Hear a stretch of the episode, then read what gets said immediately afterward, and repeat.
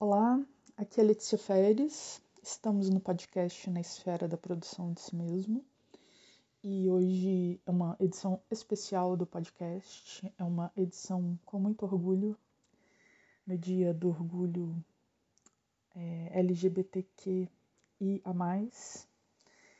E eu trouxe poemas meus, poemas orgulhosos. É eu vou ler primeiro, então, do meu livro E Outros Poemas e depois do Experiências sobre Editar um Corpo. Conselhos de Vovó. Naquela época, eu não tinha namorado e depois nunca também. Eu estudava demais, minha avó dizia. Quem estuda demais fica maluco. Olha só aquele rapaz tão bonito e engenhoso, lia tudo o que via pela frente, não tinha distração. E agora? Tudo isso para dizer: melhor ignorante do que louca, melhor ignorante do que solteira, melhor ignorante do que louca solteira, melhor ignorante louca solteira do que sapatão.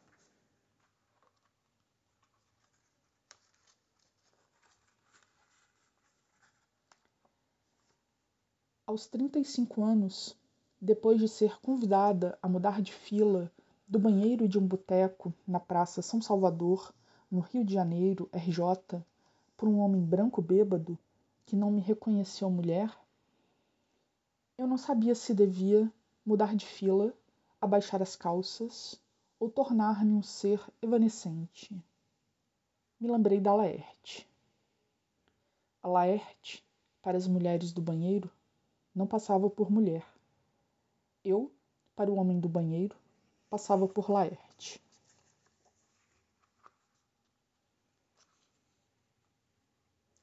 Domingo, na casa do Vonico e da vó Creuza.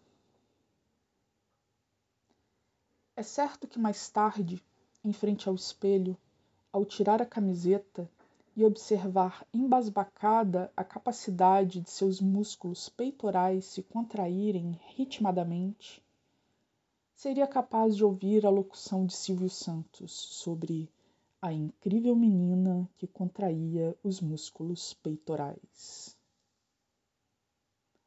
Aos nove anos, no espelho, os peitinhos, o broto mamário, aquela pontada de frustração ao saber que jamais ouviria Silvio Santos no show de calouros anunciar seu nome como a incrível menina que contraía os músculos peitorais.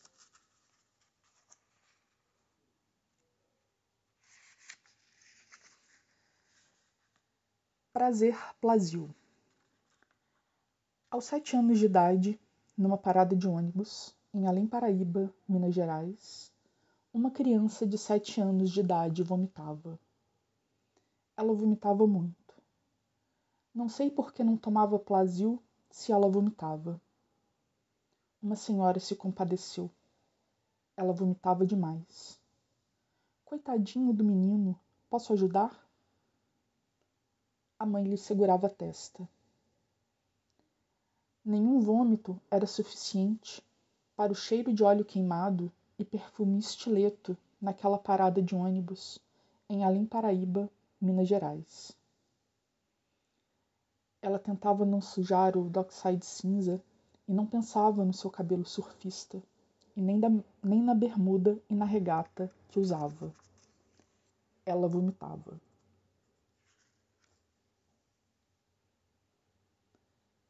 Então um acadêmico olhou para o outro fechou o livro e disse: Isso não é literatura feminina. Desculpe, meu caro, mas está claro que é. Não é não. Veja só a pochete que ela usa.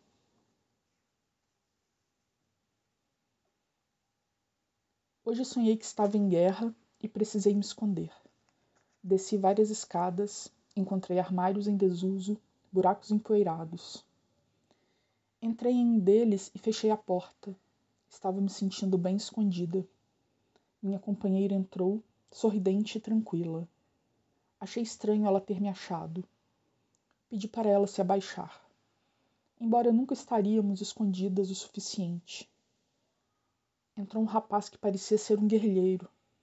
O fato de ele ter surgido confirmou que estávamos mais vulneráveis do que eu imaginava. Vieram um medo absurdo e depois uma ideia que me pareceu maravilhosa: sair da guerra. Perguntei ao rapaz como fazer isso. Ele disse que eu deveria me apresentar aos dois lados da guerra. Então perguntei: E se não entenderem e me matarem? Ele respondeu com um gesto, como se dissesse: É o risco.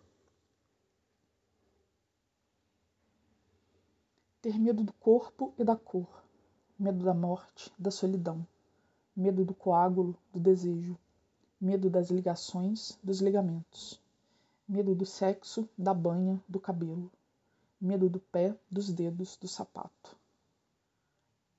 Perder o medo, encontrar o medo, perder-se do corpo encoleirado,